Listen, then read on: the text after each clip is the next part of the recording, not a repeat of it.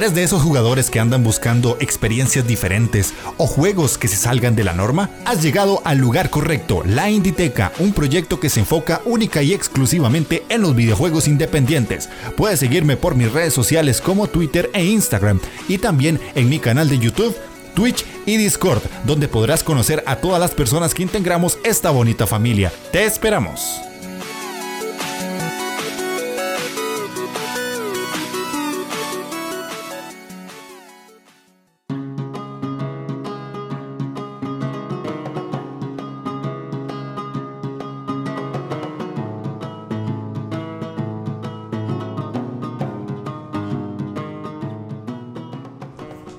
¿Cómo están? Sean bienvenidos a la Inditeca, el podcast dedicado exclusivamente a los videojuegos independientes. Yo soy Jeff de Astora y estamos en un nuevo programa, en un nuevo podcast que, como ustedes pudieron ver en el título, vamos a hablar de la importancia que tienen los juegos independientes a día de hoy en las consolas de Nintendo, enfocado específicamente en el Nintendo Switch, porque hay un antes y un después.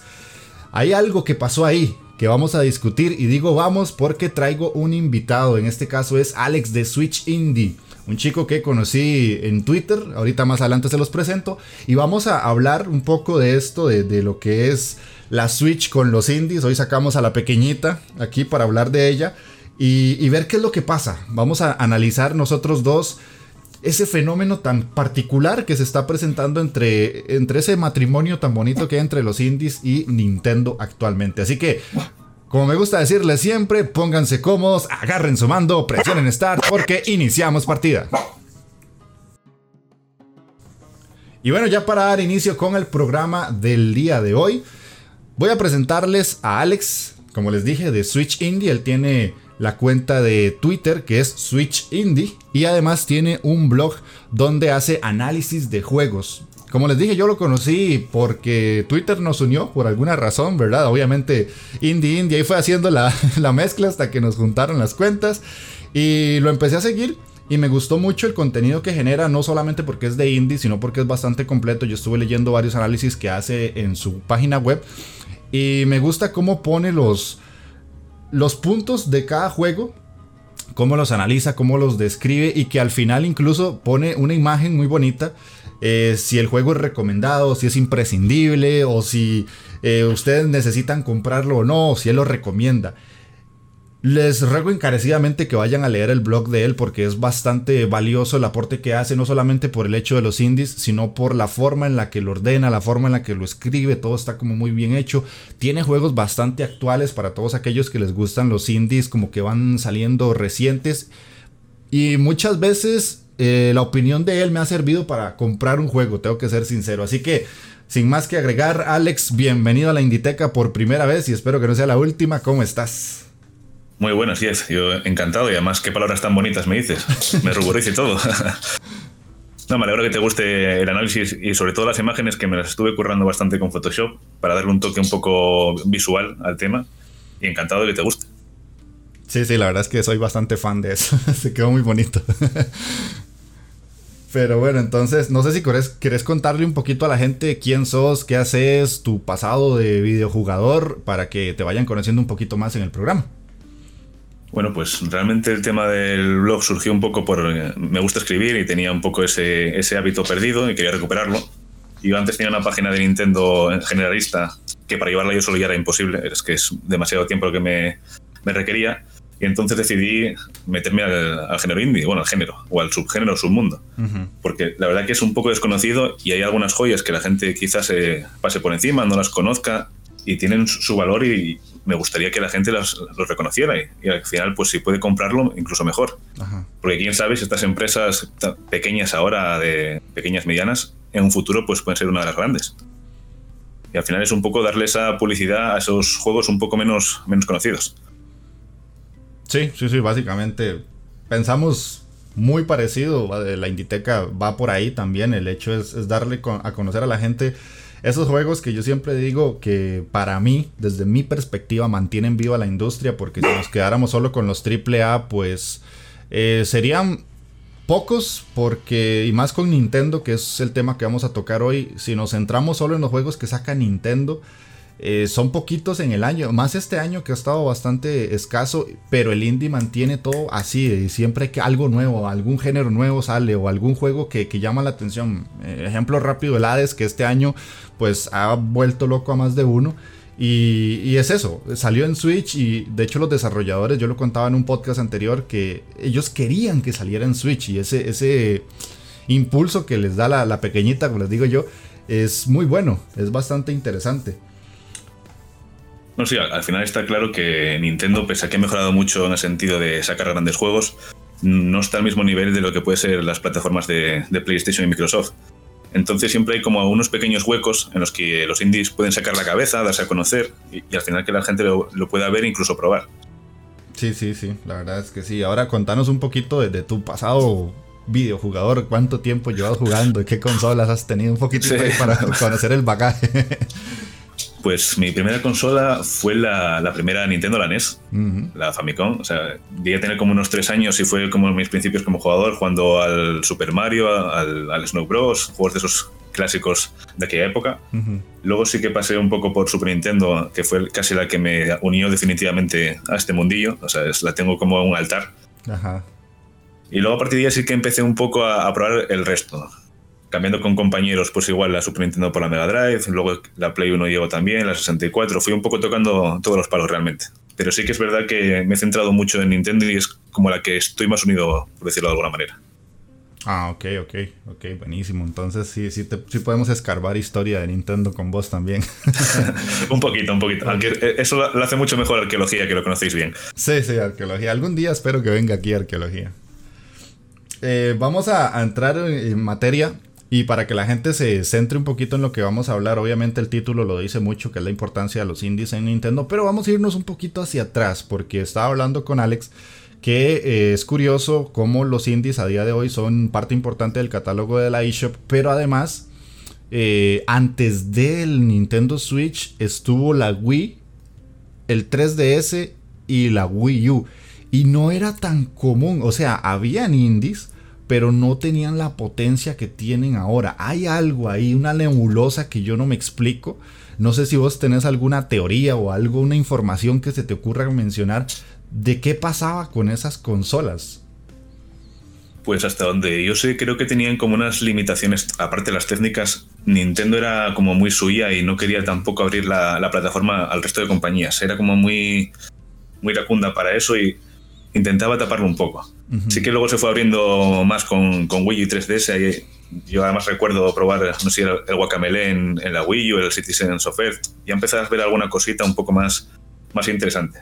Incluso en, en 3DS llegó a haber una serie de juegos pequeñitos que participaban como grandes mentes del videojuego japonés. Estaba Keiji Inafune, estaba Matsuno, creo que estaba también Goichi Suda, y eran como juegos más creativos, más cortitos, con esa esencia un poco más indie, aunque tenían, si es cierto, una distribuidora detrás como Level 5. Sí. Pero sí que empezaron a abrirse un poco y de hecho creo que había declaraciones de muchos, muchas empresas en aquella época que veían como la luz al final del túnel diciendo parece que Nintendo se está abriendo y nos está dando pues unas herramientas mejores para, para trabajar. Y luego ya sí que es verdad, llegó Switch, que fue el, boom real de, de, explotar todo y de ser como, no sé si es la máquina perfecta para los indies, pero yo diría que casi. Casi, casi por ahí anda, sí. Verás que a mí me pasaba que, bueno, cuando estaba la época del Wii, yo no, no era consciente de que los indies eran indies. Para mí eran simplemente juegos.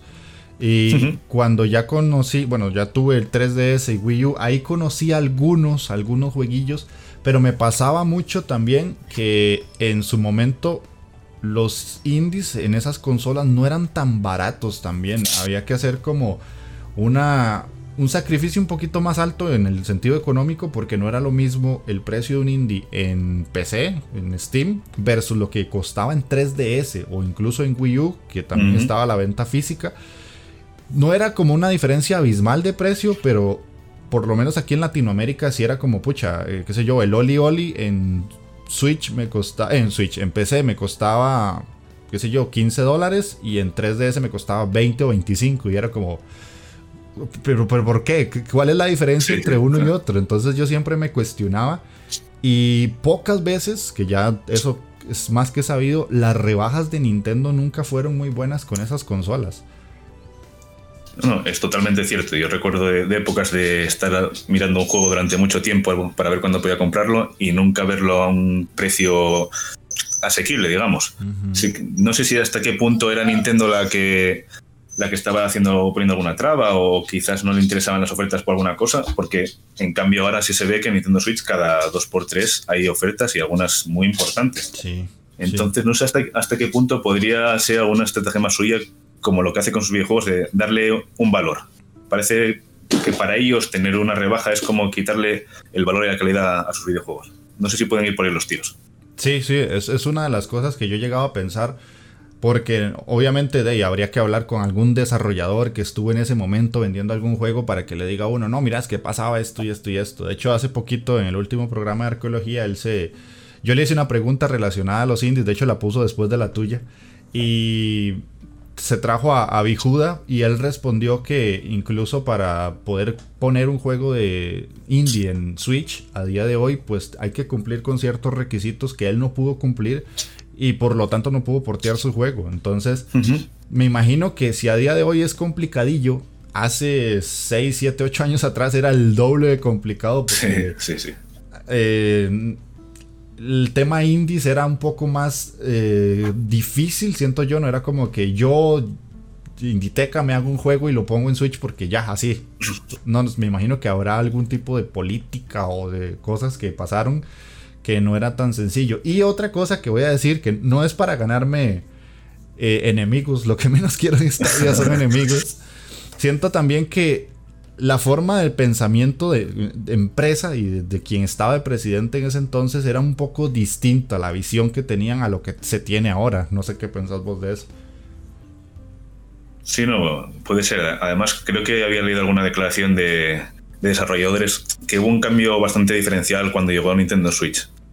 Que antes sí era, ya te decía antes, que eran menos permisivos y que como que las herramientas que tenían tampoco eran las mejores para publicar, muchos pasos. Quizás es un poco como lo que pasa cuando se desarrolla para Apple, que yo tuve la fortuna o no fortuna de desarrollar para, para Apple y son muy estrictos. Mm. Y entonces como que Nintendo dio esa facilidad un poco para, para publicar videojuegos. De hecho creo que y ya los ponían muy incluso la facilidad por encima de PlayStation y Microsoft, que eran como los... Yo recuerdo cuando empezaban a Xbox 360 con el tema que dio Xbox Arcade, que también empezaron a darle un poco de publicidad a los indies, con el Braid. y, parece que eran como la, la empresa a seguir en, esos términos, pero creo que Nintendo ha conseguido dar la vuelta en ese sentido. Sí, sí, sí. De hecho, básicamente es un antes y un después, como decía ahora, que de hecho, ya para, para no tocar mucho el tema del, pasado, porque ya es como lo que pasó y, ya es, solamente es historia, eh, vamos a tratar este tema ahora de que, ese cambio que se ha visto en, con el Switch, básicamente, con el Switch. O sea, yo te soy sincero, cuando yo la, la vi salir a la consolilla, yo no le tenía como mucha fe de que fueran a salir muchos indies ahí. Hasta que ya empecé a ver todo lo que iban haciendo y todo lo que iban agregando. Y cuando metieron ya la eShop y fue como, uy, ¿esto qué es? ¿Por qué es esta locura? Yo qué bueno. Eh, ¿Vos sos de comprar indies, indies solamente? ¿O también compras los juegos de Nintendo, los, los AAA? Empezando por ahí. No, no, yo, yo compro todo y por eso no tengo tampoco todo el tiempo que me gustaría al indie. Que hay mucho y bueno, pero claro, también hay mucho y bueno en grandes producciones. Ah. Entonces al final hay que dividir un poco el tiempo en lo que puedes hacer. Pero sí tengo que reconocer que cada vez le doy más, más al indie. Igual que es un poco más, más con la forma de mi vida ahora mismo, que tengo el tiempo más justo, entonces suelen ser experiencias un poquito más cortas, fáciles de llevar entonces sí que parece que encaja un poco más con, mi forma de vida. Y bueno, y al, fin, al final, en definitiva, con la plataforma, que Switch se amolda mucho eso de echar una partida, parar, vas en autobús, la coges otra vez. Sí, sí, sí, de hecho, bueno, yo no la saco de la casa ni loco, porque aquí en Latinoamérica, cuidado, papá, cuidado. Bueno, aquí afortunadamente podemos sacarla sin problema. No soy de los que más la saca, pero bueno, sí que en algún viaje pues siempre la puedes tener ahí a mano, vas a cualquier sitio, haces un poco de tiempo. Sí, no, no, yo aquí no. es que, ay no, Latinoamérica y sus hermosas calles. Eh, pero bueno, retomando el tema, ¿cuál crees vos que es la razón o la importancia de que el juego independiente pegue tanto en un Switch? Bueno, pues como acabo de decir, yo creo que el tema de la esencia de Switch, que tenga esa versatilidad de poder jugar en cualquier momento, de parar, de jugar en la tele, en modo portátil, que eso le sienta muy bien al sistema. Aparte, creo que el tema también este para algunos de estos que son multijugador, estilo roguelike, esto de los manditos, que no es el control más cómodo, también es verdad. Mm. Pero, oye, siempre viene alguien a jugar, pues lo puedes enseñar, le parece un juego, oye, bonito, y dice, pues mira, igual le doy una oportunidad. Y, aparte también, porque venden. es que le estaba leyendo unas estadísticas hace unos días y no sé si era de Steam World y algún juego de estos, vendían como 10 veces más que en Steam. O sea, es que es una cosa muy brutal. Sí, es, sumamente curioso. Eso es algo que yo he notado mucho, que muchos desarrolladores, antes de apuntar a Play 4 o a Xbox, apuntan mucho a Switch porque saben que ahí el juego se les va a vender, así sea físico o digital. Es curiosísimo. De hecho, yo conozco un chico de, que me sigue ya hace varios tiempo. es Javi, el espectrumero, y él siempre que me. Sí, lo conozco, Con esa Javi, buenísimo. él siempre, siempre, siempre que me ve jugando algún juego o le recomiendo algo, lo trata de buscar en físico. ¿Vos los compras físicos o digitales? Pues depende un poco. Así que cuando veo que está a un precio más o menos asequible, intento cogerlo en físico, me tira más. Lo que pasa es que muchas veces hay que recurrir a tiendas como Limited Run Games, que no es precisamente barato traerlos aquí a Europa. Sí. Entonces al final acaba siempre tirando por lo digital que también tiene sus puntos realmente, porque puedes cambiar muy fácilmente de, un juego a otro, echar una partida corta al Enter the Dungeon, luego echas otra Hades, tiene esa facilidad. Pero realmente tiene que ver mucho más el, el precio y la dificultad que hay que encontrarlo por aquí. Sí, sí, de hecho. Yo, yo soy completamente digital. O sea, mi Switch es full digital. Yo le compré una SD de 128 GB y ahí empecé a comprar como un idiota. y solo así la mantengo porque los juegos físicos aquí en Latinoamérica son demasiado caros y casi que la única forma de comprarlos baratos, y estoy haciendo comillas, es comprarlos de segunda mano y aún así no son baratos, ¿verdad? Entonces tampoco es como que apoyo directamente al desarrollador, sino que de allá es una persona que me lo está revendiendo. Y no es como que me sale a 50% de lo que costó en su momento, no, sino que tal vez son 10 o 20 dólares menos y no sale rentable. Pero para mí, para mí, el éxito del Switch con los indies va por dos vertientes. La primera es que tienen los precios que normalmente los indies tienen en PC y que los descuentos que hace Nintendo ahorita que estamos en diciembre, son muy parecidos a los que están en Steam. Es una diferencia muy, muy baja. Y a veces me ha pasado, me ha pasado, no sé si, si vos jugás en PC, que muchas veces yo he comprado un juego en Switch y he pagado 2, 3 dólares más solamente por la comodidad de jugarlo cuando estoy en la cama acostado o en un sillón. cuando puedo pagarlo, sí. igual, ok, cuando lo puedo pagar más barato. Sí, sí, no, y me pasa incluso con los third party grandes de, las consolas, que yo tengo afortunadamente la Play 4, la, Xbox, y puedo acceder a juegos que se verían mejor ahí, pero la comodidad que me da de estar echado, de estar cómodo, liberar la tele por si está bien en el salón, pues la verdad que yo me favorece mucho eso a mí. Sí, sí, yo, yo más de una vez, porque yo soy de tener siempre que voy a, me entro a la eShop, me meto, empiezo a, buscar ahí, a escarbar y tengo el celular a la par. Entonces me fijo, qué sé yo, eh, Dogurai me cuesta 6 dólares en Switch. Y me meto a Steam. Bueno, en Steam está en 4, pero es que me tengo que levantar, ponerme la copa. bueno, paguemos esos 2 dolarillos de más. Y siento que esa es una de las razones por las que ha pegado tanto. Porque los precios son asequibles, cosa que con los juegos antes en, las consolas de Nintendo era muy difícil de tener precios amables al bolsillo. Creo que ha aprendido la lección además Nintendo con esto. Aparte ya de, los precios que, y que le dé más publicidad también. Porque está el tema de los Indie World que le están... igual hay dos o tres. Dos, dos, o tres que tienes al año y le das una visibilidad que quizás no tendrían de otro modo porque son eventos en los que la gente que tiene la consola y que está interesada de verdad en sus videojuegos va a estar viéndolo sí o sí. Entonces tienes 30 segundos, un minuto de publicidad, que la verdad que ayuda muchísimo a que se conozca el videojuego y que luego pues, se pueda vender o no. Sí, no, de hecho te soy muy sincero, muchas veces yo he llegado a conocer juegos indie por, por esos tipos de, directs. Sí, bueno, es que ya hablamos tú y yo alguna vez que es que es imposible abarcar todo lo que es el indie. Yo empecé con Switch Indie pensando que, yo que sé, hablaría de algún juego al mes como mucho. Y cuando entras te das cuenta de que hay una cantidad de juegos y de gente con un talento y una creatividad que, es que es imposible abarcarlo todo. Es exagerado, o sea, de hecho yo aquí tengo abierta tu página, o sea, yo les, yo les voy a decir así desde el, desde el último post que tiene Alex al que termina. O sea, empezamos con Gunpig, que la verdad ahora tengo que leerlo porque no lo conocía. Panzer Paladin, que es uno de los tapados del año. Pumping Jack, que es una de las cosas más bonitas que ha salido este año. Eh, Extermination Force, que me parece una locura arcade. Slaps and Beans, que es, si no me equivoco, es un beat'em up sumamente gracioso. Sí, el de Bad Spencer y Terence Hill, sí. Exactamente. El Rive, que es una cosa que si ustedes lo ven en gameplay es como, ¿y esto a quién se le ocurrió? maravilloso el Rive, o sea, fue un descubrimiento increíble. Xenocrisis que se parece a, al. ¿Cómo se llama este? El, había el Smash TV. El Smash TV. ajá, gracias. Al Smash TV. Gato Roboto, The Way of the Pacifist, que es un juego que hay que hacer como parries, pero defendiendo en lugar de atacar. O sea, hay tanta variedad que lo que dice Alex es eso, que yo, esa es la otra vertiente que yo te iba a tocar que siento yo que además de que tienen unos buenos precios en, la consola, que técnicamente vendría siendo como la, consola más cara para comprar AAA, la gran variedad de juegos que permite Nintendo, porque antes no, no era tan permisiva por temas de violencia, por temas de, temas sexuales y todo ese tipo de cosas, ahora permiten que la gente diga, ah, mira, no solamente puedo jugar los que ya me gustan de Nintendo, sino que tengo todo este abanico de opciones que tienen muchos géneros que me pueden llamar la atención.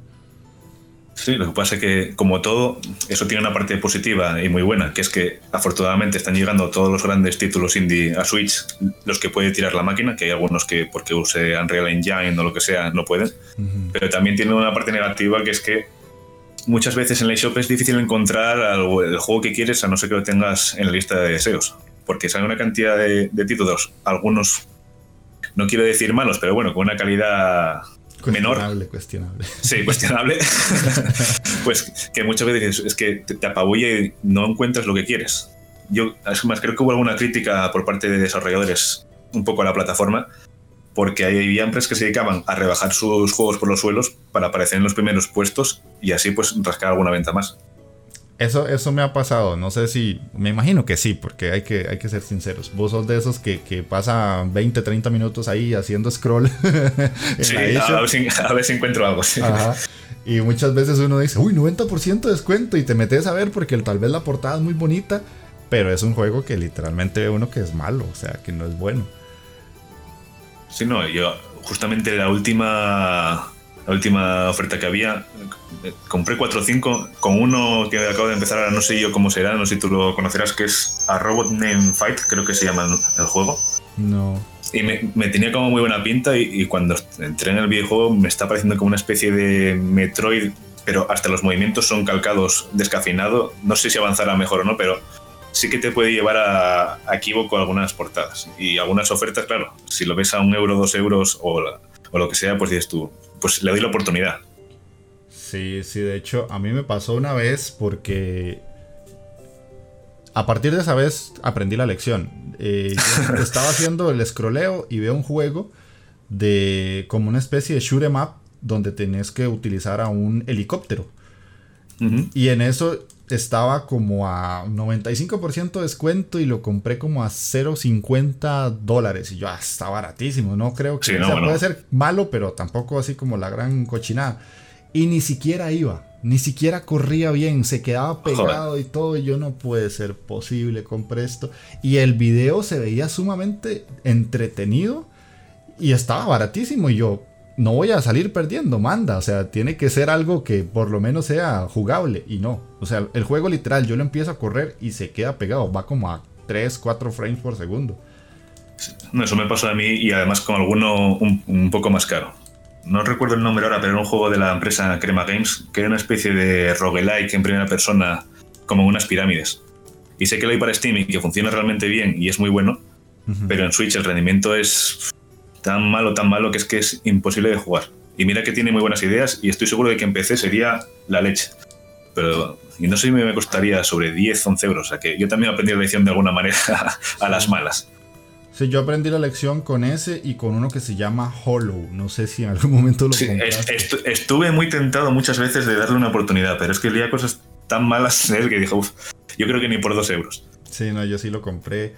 Ese, ese fue uno y el otro se llama Preventive Strike y nunca lo compré, pero ni, ni porque te lo regalen. Eh, no, no, lo conozco, no lo conozco.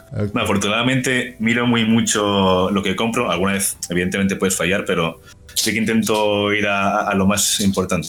De hecho, uno de los últimos que he comprado estas últimas semanas, lo pasé hace poco a ver si escribo sobre él, es el Kunai.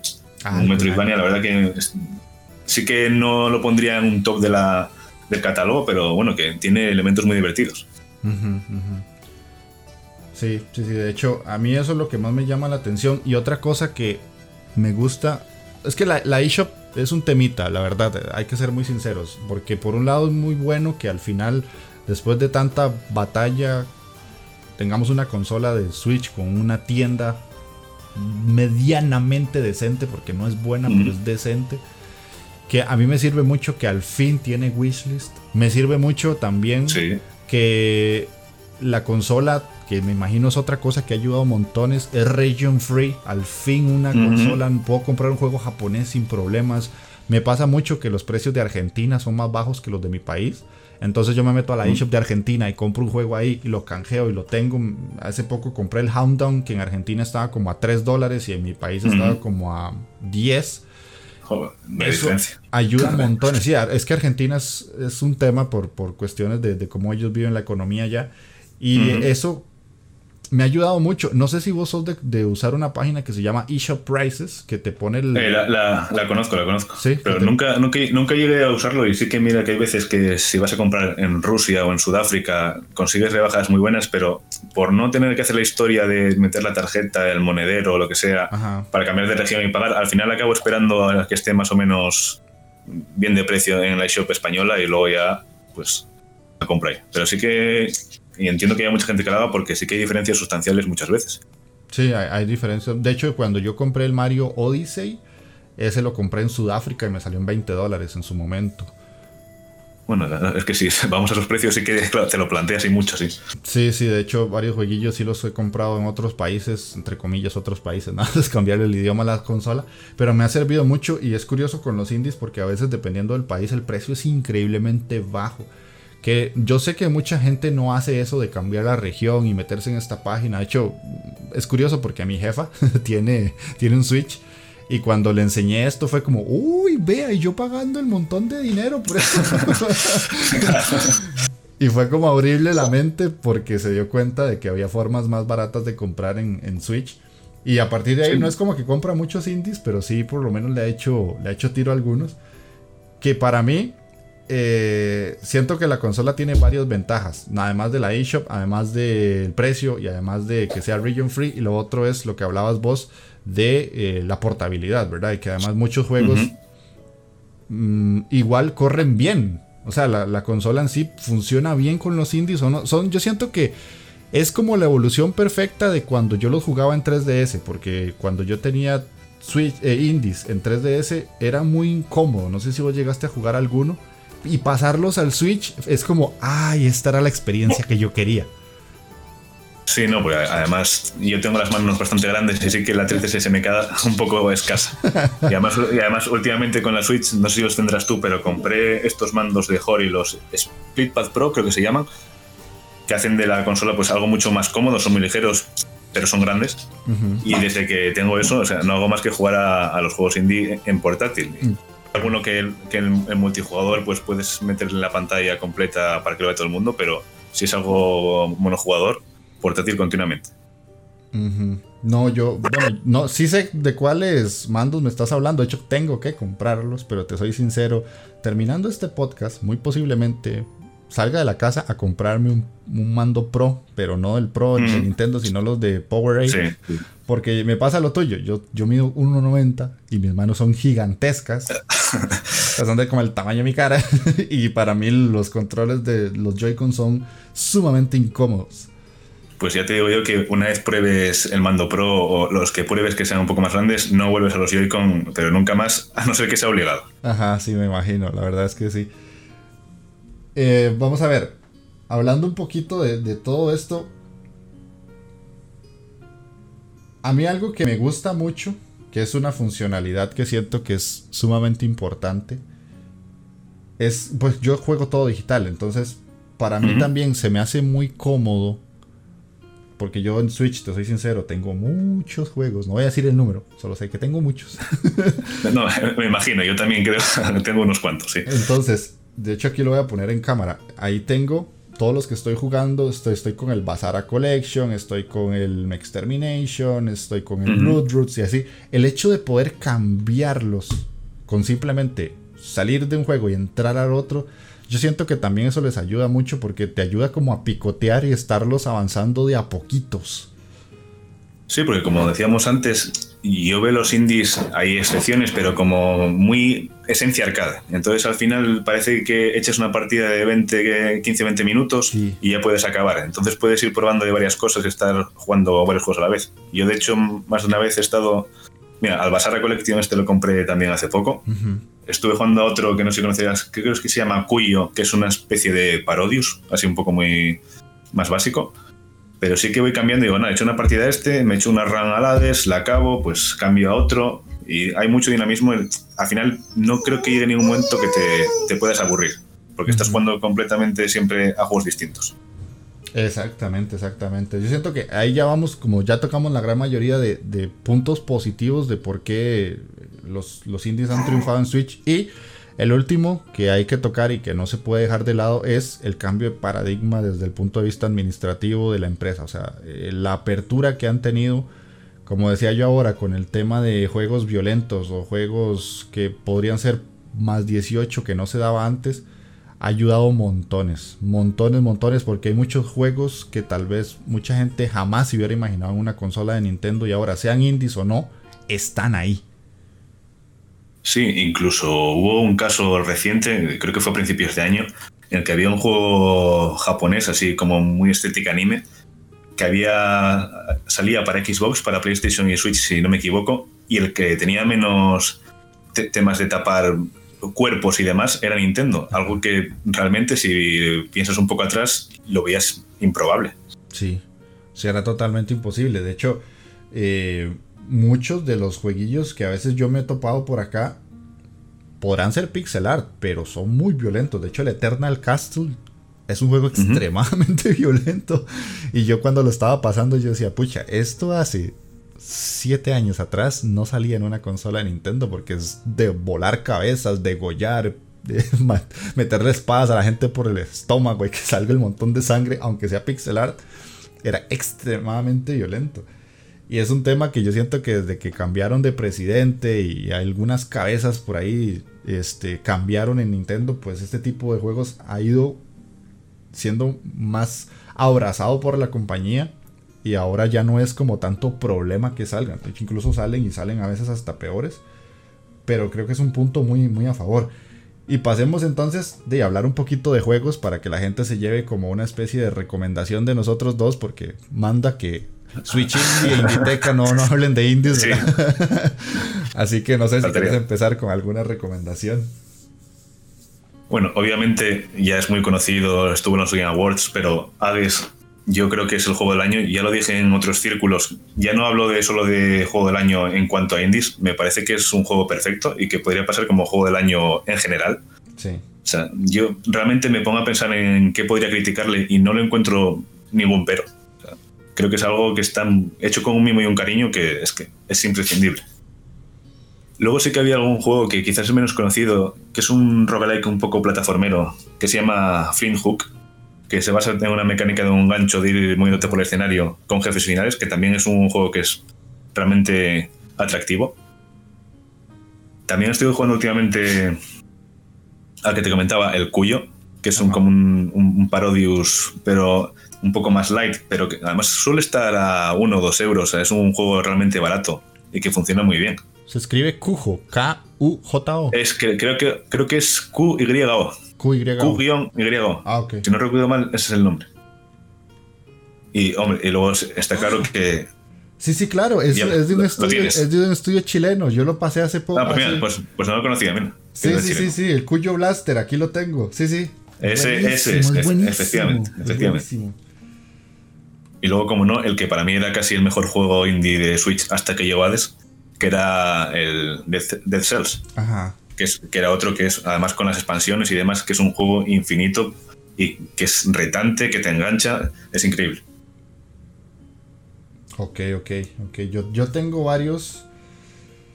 Eh, no es. Yo creo que es más que todo por cuestiones del control que no me gusta. Eh, pero no porque el juego sea malo, sino porque insisto, yo con los Joy-Con no me llevo, o sea, los, los odio. Y recomiendo mucho Blood Roots. Se escribe Blood de sangre y Roots como de raíces. Es una especie de juego parecido a lo que vendría siendo un Hotline Miami porque manejamos a un personaje que tiene que cumplir eh, como cierto número de asesinatos, pero si te pegan una vez, te moriste y tenés que volverlo a intentar. Es complicado, sí, sí. Ajá, entonces hay que, hay que matar a todos los enemigos en una sola carrera, por decirlo así. Tiene una estética visual bastante bonita, muy resultona para el Switch. Y me parece que es un juego perfecto para, para la consola. Otro que me gustaría recomendar es el Dogurai, que el Dogurai es un juego de plataformas con estilo Game Boy, pero el Game Boy primero, no el Color. Entonces, es un juego brasileño. Usamos un perrito que es un perro samurái, básicamente. Y tenemos que, pues sí, andar por diferentes plataformas, saltar, luchar contra enemigos. Vamos a ir desbloqueando hasta colores para que como la cromática del juego se vea diferente. Se puede ver en verde, en rosado, en azul. Y cada uno de los niveles va siendo un poquito más difícil que el otro. Pero es un juego corto, barato y muy bueno. El Eternal Castle, que acabo de hablar de él, eh, es increíble. Ese juego es muy, muy bueno. Para la gente que no lo conoce, es un título que los desarrolladores lo plantean, entre comillas, como si fuera el remaster de un juego que existió en el, en el pasado, en los 80s, pero el juego no existió. Entonces, ellos te venden como esa idea de que es un remaster de algo que se llamó Eternal Castle en su momento. Pero el, sí el juego es nuevo, totalmente nuevo. Ellos lo hicieron desde... Ese me lo, apunto porque no lo conocía. Y vamos a ver qué otra cosa me sale por acá. Acabo de coger yo también la Switch para hacer un poco de memoria de todo lo que tengo. Yo porque tengo muchísimo. Sí, yo, si yo no la tuviera aquí al frente mío, te soy sincero, no me acordaría de nada de lo que estoy hablando. El Valhalla. El Valhalla lo recomiendo mucho para la Switch. No sé si, si, si sos de, de este tipo de juegos. Pero yo. El que es, como un, beat'em up, o, estoy equivocado. No, ese es. Eh, el que te estoy diciendo yo, más bien es como una especie de novela visual. Que somos un bartender. Y. Lo que tienes que hacer es sí, atender personas en el bar, hablar con ellas, pero además de hablar con ellas, cuando te dan el pago y termina tu jornada laboral, te vas al departamento, sos una chica, y tenés que administrar tu dinero. Entonces tenés que tratar de llegar a final de mes y pagar el alquiler, pagar la luz, pagar el internet, el celular y todo. Y la idea es que cuando estás con los clientes, tratar de venderles la mayor cantidad de tragos posibles. Y algunas veces, atendés a un cliente la primera vez, pasan los días, te vuelve a llegar el mismo cliente y te dice, quiero la, la bebida que me diste la primera vez que estuve acá y tenés que acordarte que le diste. Pues, eso no es para mí, con la memoria que tengo, seguro que falla. no, el, problema de este juego es jugarlo como espaciado. O sea, es un juego que te, te, pide como jugarlo constantemente para tener en memoria, porque las bebidas son pocas y todas tienen un nombre muy parecido. Pero digamos que, qué sé yo, es un señor que le gusta el whisky en las rocas y se llama de alguna manera en específico, entonces si lo jugaste ayer, él va a llegar hoy otra vez. No es como que llega dos o tres días después físico, sino que en el juego llega 20 minutos después. Entonces es como, ah, era él. Es interesante, sí. tú no sé si habrás jugado al, al Good Yacht de Nintendo. Además es un, proyecto financiado por Nintendo. No sé si el equipo es sueco o holandés. Que eres como un monigote negro que tienes que ir subiendo a una empresa de, de puesto. Lo que pasa es que es un juego que se, basa mucho en, las físicas y al final acabas haciendo unos desastres en cualquier tarea que es un cachondeo. Ajá, sé cuál es, pero no lo he jugado. De hecho, ni siquiera lo tengo. Es que son de los que suelen estar a un precio. Claro, al ser de Nintendo también tiene lo que tiene y son de los que no suelen, no suelen bajar mucho de precio. Sí. De hecho, aquí revisando un poquito tu, página, otro que yo terminé hace poco, pero ese sí lo terminé en PC, pero queda muy bien para, para un Switch, sería Gato Roboto. Gato Roboto me parece ah, una experiencia muy bonita. Es cortita, es cortita, es perfecto para todas aquellas personas que no que no son muy dadas de Metroidvanias o que tal vez dicen, no, es que el Metroidvania no es lo mío. Intenten Gato Roboto, es un Metroidvania cortito, todo está como muy condensado, los, los, es muy lineal el juego en sí, pero es una forma muy bonita de empezar con, con el género. Sí, no, yo cuando lo jugué, o sea, es lo que pensé exactamente, que era como un Metroid un poco más ligero, más fácil, que además, oye, con una estética que sí que es igual que no le entrara a todo el mundo por los ojos, pero a mí, a ser así un poco estilo Game Boy, sí que me llama la atención. Ajá. Pero eso, pero muy, muy cortita, muy directa, pero muy entretenida. Sí, es sumamente entretenida. No sé si tenés otro por ahí. Pues mira, estaba mirando ahora justamente y tengo aquí uno que no sé si habrás jugado, que es el Blaze Rush, que es como de unos coches que tienes que ir echando de la carretera al resto de, contrincantes para llegar al primero, con una vista cenital, que es súper adictivo, tiene además multijugador. O sea, es para juegos así de echar un ratillo con amigos, sí, increíble. No, no lo conozco, me lo apunto, aquí lo estoy buscando. no, no lo conocía. no, los conté, pero realmente yo bajo y bajo hago scroll en la página de mis programas y no acabo nunca. Sí, no, yo, yo sí tengo, sé que tengo más de 100, no sé cuántos son en total, pero sí sé que tengo más de 100. Bueno, y, y otro que subiré el artículo pues en los próximos días, ya tengo escrito mi, mi, opinión, me falta maquetarlo un poco, pero del Pompu, que además creo que es un estudio argentino, si no recuerdo mal, que es una especie de Bomberman con un diseño como si fuera estos series animadas de Ren y Stimpy, algo así muy, muy macarra. Ah. Ok, ese no, voy a contarlo porque ese sí no lo conozco.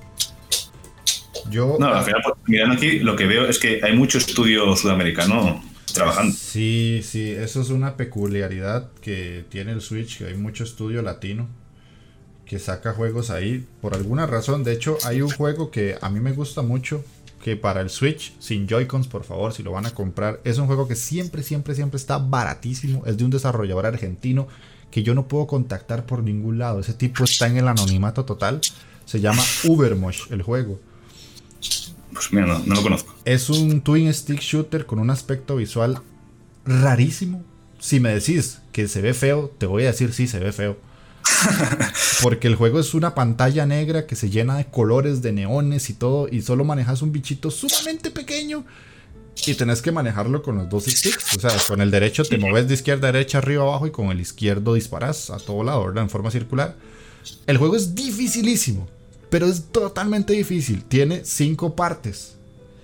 Siempre está baratísimo en Switch, siempre está como a un dólar, un euro, lo que sea. Ah, y a mí me encanta. Y he buscado por todo lado hacerle una entrevista al desarrollador y nunca lo he encontrado porque creo que él no le gusta darse a conocer.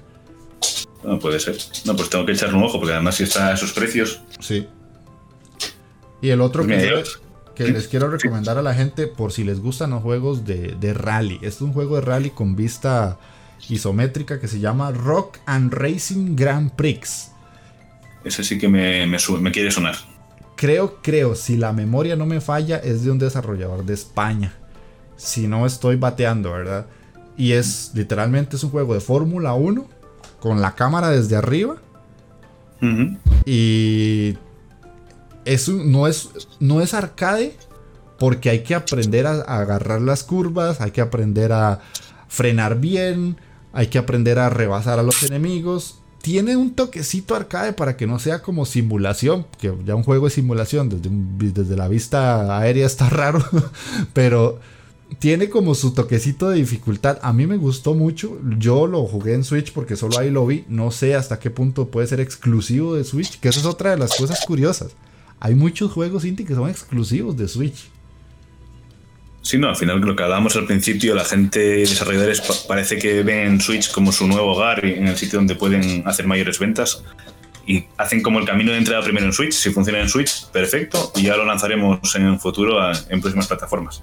Sí, sí, sí, sí, eso es curiosísimo. De hecho, el último juego del creador de Extermination Force está exclusivo en Switch. Yo lo quiero, pero es que está un poco caro todavía. Lo, tengo, lo tengo, que tengo pendiente de escribir sobre él, pero ya, lo tengo. Porque ah, Extermination Force realmente es, me parece de lo mejor que hay en la plataforma. es un boss rush increíble. Y me, viendo, bueno, ya había comprado en Wii y en 3DS, era el Gunman Clive suyo, me quiero recordar. Los Gunman Clive son de él. Entonces, ya llevo siguiendo la trayectoria de este hombre, que además es que es una sola persona haciendo videojuegos. Y este último, si bien no es tampoco ninguna cosa excelente, o sea, es aceptable. Realmente pasas un buen rato con él. Sí, sí, y es, es durillo. Bueno, a mí me costó algunos, algunos eh, monstruos, jefes, robots, como le quieran llamar, me, costaron su rato. No, y, algunos que son muy creativos. Yo siempre me quedo con el, que está entre dos edificios, que se va partiendo y se va remodelando. O sea, son increíbles. Sí, sí, ese es muy bueno. A mí me gustó mucho también uno que es como que él está de un lado, que es uno verde, está del lado derecho de la pantalla y uno le va disparando y cuando ya lo terminas de, golpear en la primera fase se convierte como en un lagarto. Ah, sí, sí. Ese me gustó. son muy creativos los jefes. El, el, diseño que tiene y cómo van cambiando de forma según avanza la fase, o sea, está muy bien pensado. Sí, sí, sí, sí. La verdad es que yo, yo a ese juego le, le agarré mucho cariño. No sé si tenés algún otro más o vamos cerrando. Sí, sí, uno antes de que se me olvide, que además no lo suelo ver mucho, también es medio financiado por Nintendo, es del antiguo estudio Goodfield que había desarrollado algunos Yoshi, que cambia totalmente de registro y se pasa a un Twin Stick Shooter. Se llama Monkey Barrels y es como unos monos disparando con armas hechas de desperdicios y latas o botellas o, y además llega algunos momentos en los jefes que se convierte en un ballet hell, o sea, vuelan los disparos y es un juego muy divertido y realmente me da pena que la gente, pues oye, no, no lo conozca tanto porque es muy bueno. Vamos a tener que hacernos un topcito en video de juegos recomendados por Switch Indie, la Inditeca para Switch. Pues, sin, problema, sin problema, ya lo sabes. Ok, perfectísimo. Ya sí, para cerrar el último mío, yo les quiero recomendar el Membrane que es uno de los juegos más raros que he jugado en mi vida, pero es uno de los más satisfactorios que, me he pasado. Se escribe membrane, con una E, como si escribieran la palabra membrana, pero le ponen una E en lugar de una A al final. Y es un juego que por lo general igual cuesta un dólar, un euro. Somos un bichito que tiene forma como de pájaro y dispara como una especie de cubitos de color amarillo y tenemos que resolver ciertos puzzles para poder pasar del punto A al punto B. Se supone, los desarrolladores dicen que es un juego matemático, de que puedes llegar a hacer formas geométricas y calcular las cosas hasta cierto punto. Pero ya la verdad es que yo cuando me lo pasé, yo hacía las formas más raras y estúpidas y mientras sirviera, yo, ok, lo pasé. yo ahí no sé nada, la más mínima matemática y, o sea, yo solamente hacía que si una escalera mal hecha, ah, ahí sirvió. No, pues suena interesante, realmente. No, es que la verdad es que lo que hablábamos al principio de que hay mucha gente y mucha creatividad que está metiéndose a desarrollar videojuegos y que es una pena que quizás por un proyecto fallido, por no conocerlo a alguien, no tenga oportunidad de hacer algo aún más grande. Ajá. Sí, sí, eso es muy cierto. De hecho, eh, la idea de, nosotros, como ustedes pudieron escuchar al inicio del programa, es que más gente conozca los indies y más gente los compre. Porque entre más personas apoyen a los desarrolladores independientes, como dijo Alex al inicio, pueden crecer, crecer, crecer hasta llegar a ser tal vez eh, gente muy importante dentro de la industria. Ejemplos rápidos, eh, los creadores de Ori, los creadores de Hellblade, que es de ya ahora básicamente son pesos pesados porque sacan juegos, si no son triple A, Microsoft los compró y ahora van a sacar pues, proyectos grandes y ambiciosos. Y todo, todo partió por esto. Juegos como estos. Totalmente de acuerdo. Además, el Ladis, la compañía lleva haciendo juegos de una calidad incuestionables durante los últimos años y yo creo que merece una oportunidad de incluso hacer algo más grande, de meterse en un proyecto realmente, no sé si decir caro, pero bueno, con, con gente detrás apoyando y poder hacer igual algo que no podrían hacer ahora por presupuesto, pero con, una gran empresa detrás sí podrían. Exactamente, sí, sí. Mucha gente lo que les falta tal vez no es creatividad, porque eso ya vos y yo lo tenemos más que claro que en los indies la creatividad es lo que sobra, sino que tal vez un poquito de inyección económica para poder tener un poco más de recursos. y sacar juegos pues que todo mundo pues quede con la cabeza loquísima. Así que vamos a ir cerrando el podcast. Eh, muchísimas gracias Alex por quererte sumar a la Inditeca. Era, era una invitación que estaba, estaba pendiente que no habíamos podido hacer. Eh, repito, pueden conseguir a Alex en, en Twitter como Switch Indie, todo pegadito. O si no, eh, el blog que es switchindie.es. Sí, no, lo, puse fácil porque la gente no tuviera ningún problema. sí, sí, la verdad es que quedó bastante simple y cuando lo encuentran en Twitter, pues tiene un logo de un Switch, básicamente. Así que bueno, Alex, muchísimas gracias. Ojalá que no sea ni la primera ni la última vez que colaboremos. Creo que estamos unidos por el destino. ha sido un placer, de verdad. O sea, además he estado muy a gusto. Y te digo que cuando quieras estoy aquí otra vez, cuando el tiempo lo permita y lo, nos podamos un poco acordar horarios, pero yo encantado de volver cuando quieras. Ok, perfectísimo. Entonces, para la gente que nos está escuchando, eh, comenten, nos dejen ahí en la caja de iBox o en la de YouTube.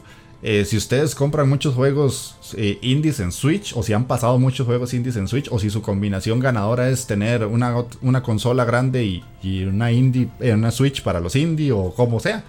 Eh, también me gustaría que pasen por el blog de Alex para que lean los análisis. Les digo, son muy buenos y la verdad es que si tienen alguna dudilla de cuál juego comprar o no y les, lo tiene ahí en el análisis, pues eh, puede ser que eso sea el último impulso que tienen para comprarlos. Les voy a dejar en la descripción los enlaces directos al blog y al Twitter de él.